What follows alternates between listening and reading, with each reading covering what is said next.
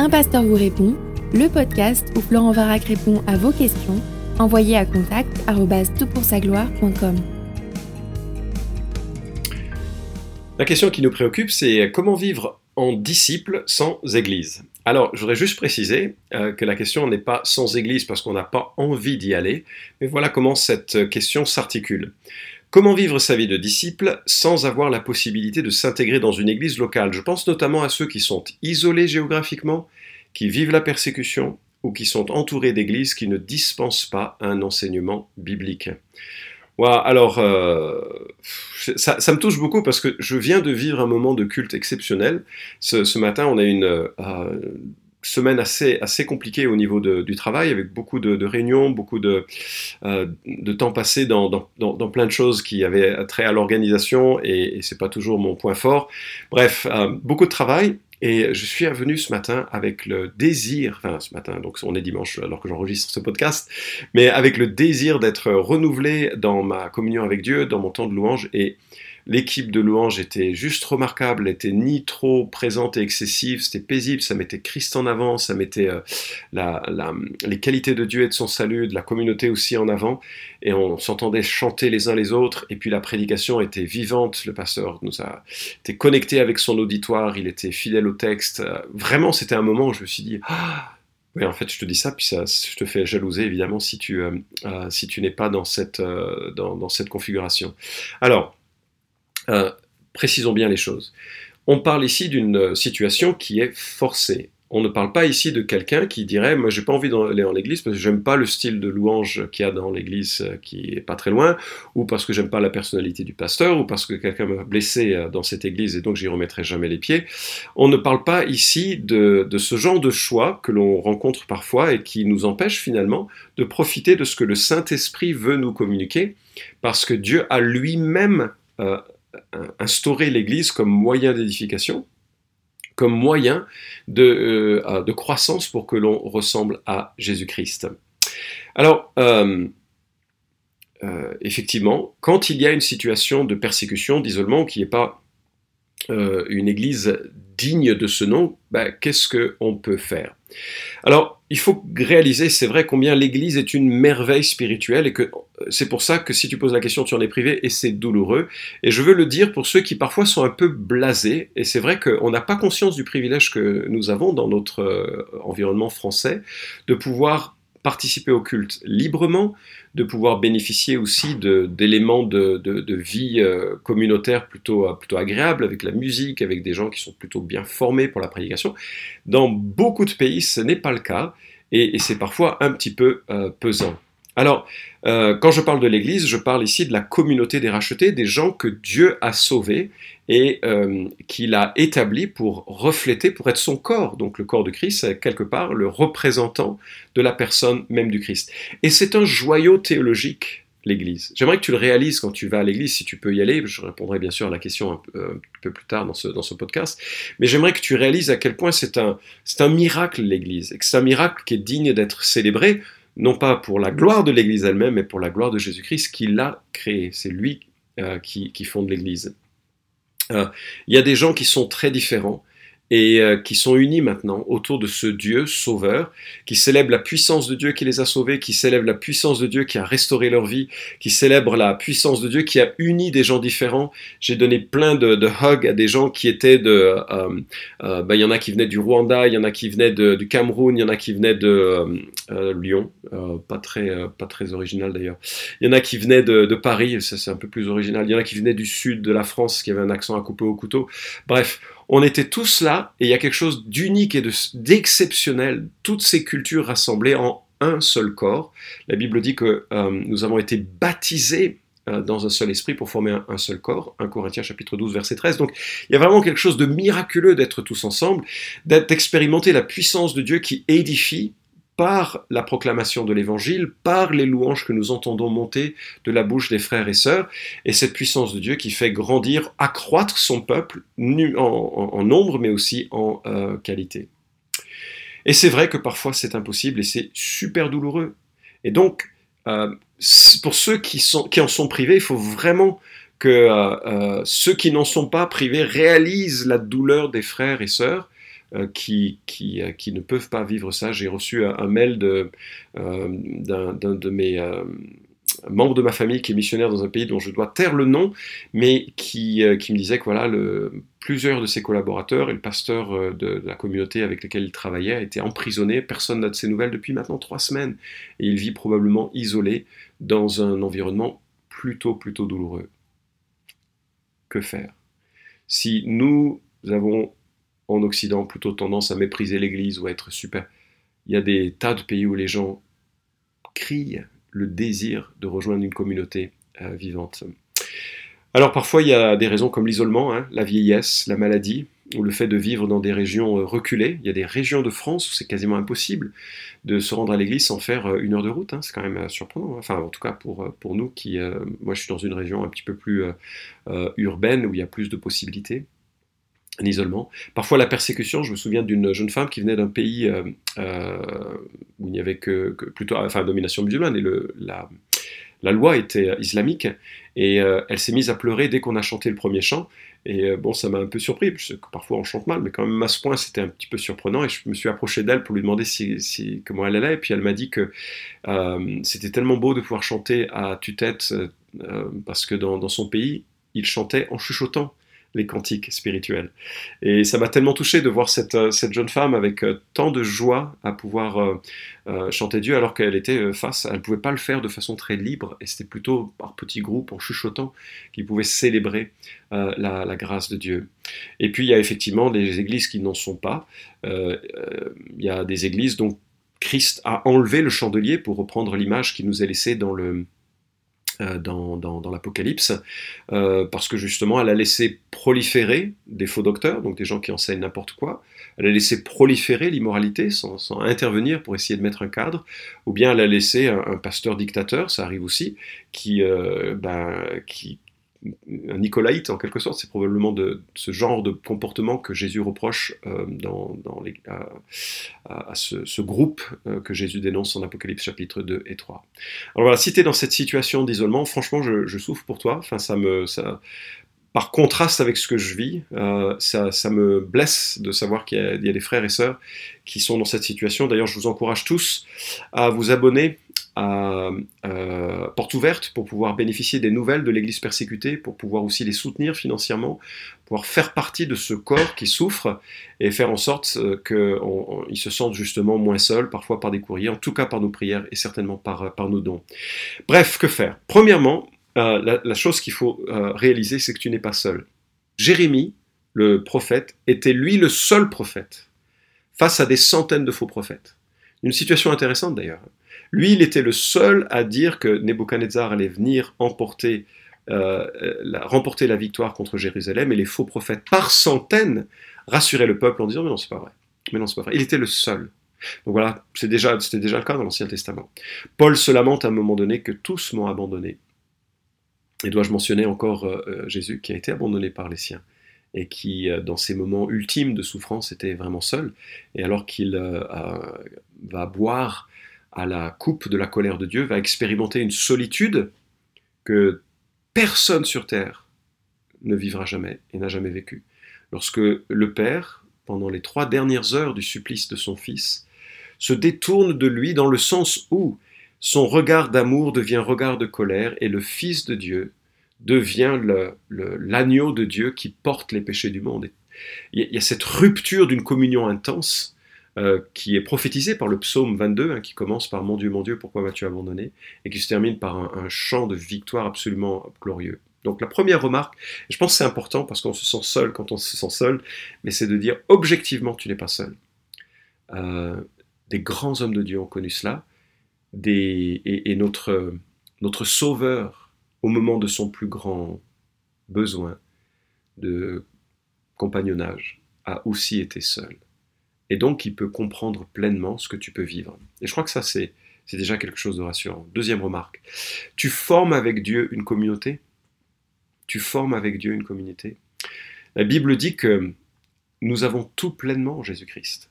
Et c'est quoi ce tout? Ben, Nous sommes dans le véritable, nous sommes dans sa communion, nous sommes intégrés dans la joie d'un Dieu trinitaire. Parce qu'il faut bien réaliser que de toute éternité, Dieu a expérimenté l'amour de la communauté. En sa personne, Père, Fils et Saint-Esprit s'aiment, expriment et vivent de l'amour et de la joie et de la... Euh, la Bible dit que Dieu est bien heureux. De toute éternité, Dieu est heureux. Il est heureux en lui-même et il est heureux de façon communautaire. Et qu'est-ce qui se passe lorsque toi tu réalises que Jésus est mort pour tes péchés, que, Jésus a pris tes peurs, que Jésus a pris ta honte et qu'il t'intègre dans son héritage, que tu deviens, parce que tu as admis ta faillite, en reprenant le langage des béatitudes, heureux les pauvres en esprit car le royaume des cieux est à eux, que tu deviens co-héritier de Christ, c'est Colossiens qui nous le dit, que tu deviens euh, héritier de la terre entière en quelque sorte. Tu es intégré dans la personne même de Dieu. Comment ça? Ben, tu es en Christ. Et en Christ, tu bénéficies de tout le salut que Dieu nous a donné. Et en Christ, tu bénéficies de la communion à la personne de Dieu. Le Saint-Esprit vient en toi, tu es baptisé de l'Esprit Saint, nous dit 1 Corinthiens 12, 13. Le Saint-Esprit t'habite, tu es scellé du Saint-Esprit, tu appartiens à Dieu et tu connais le Père. Tu connais le Père, et parce que tu connais le Père, et parce que le Saint-Esprit vit en toi, et parce que Jésus est mort pour toi, tu es déjà dans une communauté avec Dieu. Et donc, tu peux célébrer de façon communautaire, tout seul, avec Dieu, euh, les richesses du salut de Dieu. Troisième remarque, tu te nourris avec la Bible. Tu te nourris avec la Bible. Et d'ailleurs, dans des pays où c'est euh, où c'est compliqué, comme euh, c'est le cas dans beaucoup de pays musulmans, mais pas que, les pays euh, aussi communistes ont, des persécutions assez terribles à l'encontre des chrétiens, les églises sont fermées, les pasteurs sont emprisonnés, il y a des menaces permanentes qui font que bah, c'est compliqué à vivre. Qu'est-ce que l'on fait? Eh bien, on se nourrit de la Bible notamment en mémorisant, si c'est possible, de longues sections de l'Écriture, parce que c'est ça qui va te nourrir le jour où peut-être tu seras séparé de tout objet, même enfin de toute Bible. Moi, je viens de terminer de mémoriser 1 Jean chapitre 5, je fais partie de, euh, je vais prêcher au concours biblique et qui va rassembler des groupes de jeunes qui mémorisent euh, comme ça 4 ou 5 chapitres de la Bible. Enfin, chaque groupe de jeunes mémorise et puis euh, il y a un concours. Bref, toujours est-il que je, je ça m'était difficile de pouvoir encourager ce genre de, mémorisation si moi-même je ne m'y pliais pas. Et j'ai lu euh, j'ai mémorisé un Jean 5, je vais, essayer de continuer avec d'autres chapitres. Je trouve c'est tellement riche. Et, le matin, j'essaie de me le rappeler, et le soir, j'essaie de me le rappeler pour me le, garder devant. Et ce que je remarque, c'est que ça nourrit mon. D'ailleurs, j'ai dans le podcast d'aujourd'hui, celui de euh, la semaine dernière, bah, j'ai évoqué quelques versets qui me sont revenus comme ça assez spontanément. Euh, et donc, se nourrir de la Bible, c'est lire la Bible, mais pas simplement la lire pour que ça remplisse la tête, mais que quand tu vois une promesse, tu la saisis par la foi. Seigneur, tu dis que tu seras avec moi tous les jours jusqu'à la fin du monde. Je te remercie, je, m'appuie sur cette promesse. Tu es avec moi. Je suis peut-être seul, mais euh, toi avec moi, ça va. Et, ça, c'est vraiment chouette. Mais ça peut être aussi euh, d'autres promesses. Hein. Je vous écris ces choses afin que vous sachiez que vous avez la vie éternelle, vous qui croyez au nom du Fils de Dieu. Dieu m'a donné la vie éternelle. Je te remercie parce que même si on prend ma vie, je suis avec toi. On peut pas, on peut juste prendre mon corps euh, pour un temps parce que j'attends la résurrection. Il y a de fortes promesses. Donc quand tu, lis, tu lis en sorte que tu saisis les promesses. Quand tu vois des exhortations, tu regardes dans ton cœur. Est-ce que c'est, ce que tu as besoin de te repentir? Parfois, tu dois reconnaître, ah Seigneur, je reconnais que dans mon cœur, c'est, c'est l'inverse de ce que je lis. Donc je te demande pardon, je le reconnais et je m'approprie de ton pardon et je veux, je veux marcher maintenant différemment. sois mon, soutien. Tu peux euh, découvrir simplement des choses qui vont t'informer euh, en Christ, Dieu m'a élu avant la fondation du monde pour que je sois saint et sans défaut devant lui. Dans son amour, il m'a prédestiné, etc. Tu, saisis des informations qui vont nourrir ta louange. Voilà, tu lis la Bible pour que ça devienne le fondement, la base de ta relation à Dieu. Je prêchais dans une église il y a quelque temps et puis une personne est venue me voir en parlant de qu'elle voulait vraiment que Dieu lui parle. Mais je lui dis, mais tu lis la Bible et c'était une jeune convertie, alors elle n'était pas trop sûre comment il fallait faire. Je dis, mais prends un livre de la Bible, lis-le 4-5 fois lis, Philippiens 3-4 fois, lis Colossiens 3-4 fois, les Éphésiens 2-3 fois, lis, Matthieu une fois, ou bien 2-3 fois.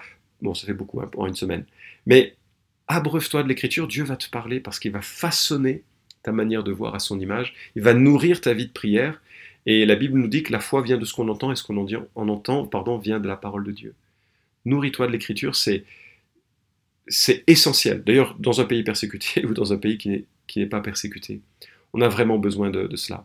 D'ailleurs, dans un pays pas persécuté du tout, hein, c'était aux États-Unis, j'avais un ami qui euh, euh, il recopiait un verset, parce qu'il a une mauvaise mémoire, m'a-t-il dit. Il recopiait un verset de Romains. C'était un, travailleur en, euh, tu sais, ces éléments qui refroidissent les maisons, là. Bon, bref, tu vois ce que je veux dire, climatiseur. Et, donc, c'est un ouvrier climatiseur. Il mettait un, un verset sur le pare-brise, et comme il habitait dans un coin où il avait beaucoup de déplacements, avec beaucoup d'embouteillages, toute la journée, il regardait ce verset. Et comme ça, il a mémorisé tout romain. Je tire chapeau bas, hein. tout romain.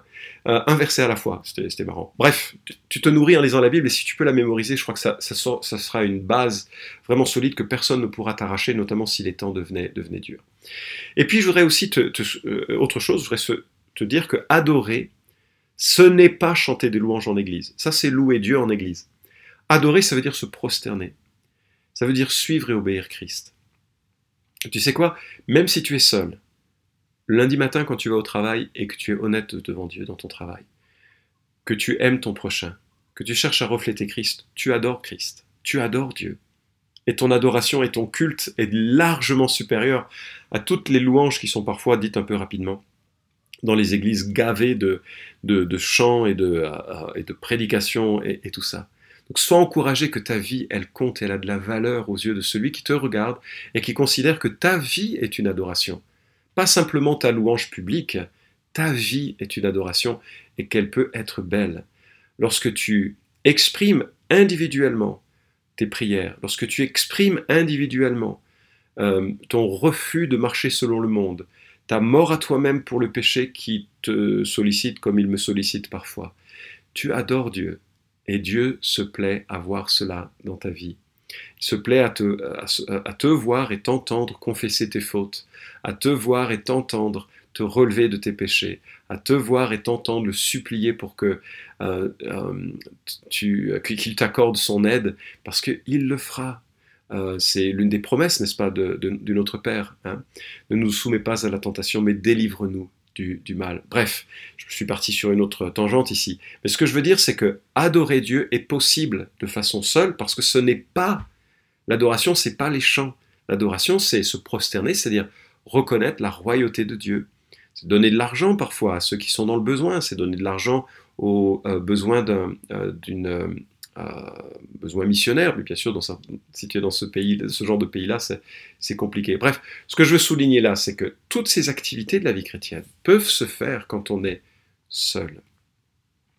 Et puis, euh, louer Dieu, cette fois-ci, ça peut se faire aussi seul. Moi, euh, quand, le stress du boulot devient, devient trop intense, lorsque j'ai des gros engagements qui me font un peu peur, euh, et c'est assez souvent, parce que je me sens souvent débordé et incapable de répondre à des demandes qu'on me, me demande pour faire tel enseignement, je me sens vraiment petit, je, bref, je prends, je prends une demi-journée avec le Seigneur, je vais marcher dans des, dans des dans des bois, je, loue Dieu, je prends quelques psaumes, je prends une épître et je, ou, simplement un chapitre. Je vais le lire et le relire, m'en imprégner, faire un aller-retour de ce que je lis avec, avec Dieu. Je vais demander qu'il éveille ma conscience, mon cœur, mes pensées. Je vais le remercier, le louer. Et, j'ai parlé de la nature parce que ça, ça, m'enrichit quand je me balade dans cet environnement. Euh, et, ça, nourrit mon repos et mon, ma paix intérieure. Je connais des gens qui s'enrichissent différemment. Il y en a qui vont faire du, sport, il y en a qui vont faire euh, des activités aussi. Euh, il faut que tu comprennes comment Dieu t'a câblé dans ta, dans ta tête. Il y, a certaines personnes qui sont vraiment dans une, sorte de communion lorsqu'ils cuisinent, parce que c'est quelque chose où ils expriment toute la créativité que Dieu a mis dans leur cœur. Je sais que ça fait bizarre d'en parler comme de la louange, mais c'est plutôt l'expression de notre reconnaissance à, Dieu qui, on intègre Dieu dans les, les, choses pour lesquelles nous avons été câblés. Et, Dieu prend plaisir à ça. Dieu prend plaisir aux éléments qui, euh, euh, euh, qui nous donnent de vivre. Et puis enfin, dernière, dernière remarque sur ce que tu peux faire, bah, c'est bénéficier de ce que Internet te, propose. Il y a des enseignements que tu peux retrouver qui sont de, de qualité. Méfie-toi aussi parce qu'il y a sur le net beaucoup de faux enseignants, des gens qui se prétendent apôtres, prophètes, euh, des gens qui parlent de miracles à, tue-tête, et puis euh, et on se dit waouh, ce sont des grands hommes. Mais euh, juste regarde s'ils sont fidèles à l'écriture. Dieu verra leur cœur, ça, on verra plus tard. Mais regarde si ce qu'ils disent, c'est pas simplement un verset dix mille fois répété, mais s'ils enseignent l'écriture de façon continue, respectant le contexte, sans revenir constamment sur les, sur les mêmes choses, de manière à ce que tu puisses découvrir l'enseignement de l'ensemble de la Bible. On est dans une ère euh, formidable pour, euh, pour cela. Tu, as accès à plein de ressources de, gens qui sont dignes d'être écoutés, même si la seule personne qui est vraiment digne d'être écoutée, c'est Jésus-Christ, et que tu as sa pensée dans, l'Écriture. Tu peux te nourrir de façon, euh, si, tu es en sécurité, hein, de le faire ainsi, en écoutant des sites internes, des prédications d'hommes de, Dieu qui sont vraiment fidèles à l'Écriture et qui te permettront de, grandir dans ta compréhension de, Dieu. Il existe, et notamment sur le site de toutpoursagloire.com, quelques cours aussi qui se sont proposés, euh, qui, pourront t'aider à, accroître ta connaissance et ta compréhension des choses de Dieu. En tout cas, je, euh, veux souligner, ce sera le dernier point de mon, mon propos, je veux souligner quelque chose. Lorsque euh, Étienne est lapidé, euh, suite à sa prédication très vive qu'il apporte à son, euh, peuple pour, pour, les amener à la repentance et à la confiance en Jésus-Christ, lorsqu'il est lapidé, nous, euh, nous voyons Jésus debout, enfin nous voyons, il voit, et la Bible nous le rapporte, Jésus debout. Il n'est pas assis pour recevoir son serviteur, il est debout. Quel honneur que le Christ se lève alors que nous venons de cette terre-là vers lui. Et je crois que il le fait par rapport à Étienne, parce que justement, Étienne est de ceux qui ont porté le témoignage de Jésus-Christ jusque face à la persécution. Ils ont répondu avec amour, avec sérénité à, ce que les gens faisaient autour d'eux. Ils n'ont pas parlé de, violence. D'ailleurs, Étienne se, euh, prie pour le, pardon de ceux euh, euh, qui, qui, lui ont fait mal. Et moi, je voudrais juste relever que si toi, tu souffres pour Christ, et c'est le thème de 1 Pierre, et c'est le thème de, Jacques 1, et c'est le thème de plein de, textes de l'Écriture. Si tu souffres pour Christ, Christ ne l'ignore pas, et il ne l'ignorera pas non plus lorsque tu le rejoindras. Je prie que tu sois persévérant, que tu demeures attaché à lui jusqu'au bout du chemin, et que lorsque tu euh, le trouveras dans sa gloire, il soit debout pour t'accueillir, comme euh, nous pouvons être certains qu'il accueillera ceux et celles qui se sont confiés en lui parce qu'il a pardonné l'ensemble de leurs fautes par son sacrifice à la croix. Bon courage. Un pasteur vous répond, le podcast où Florent Varac répond à vos questions, envoyez à contact gloire.com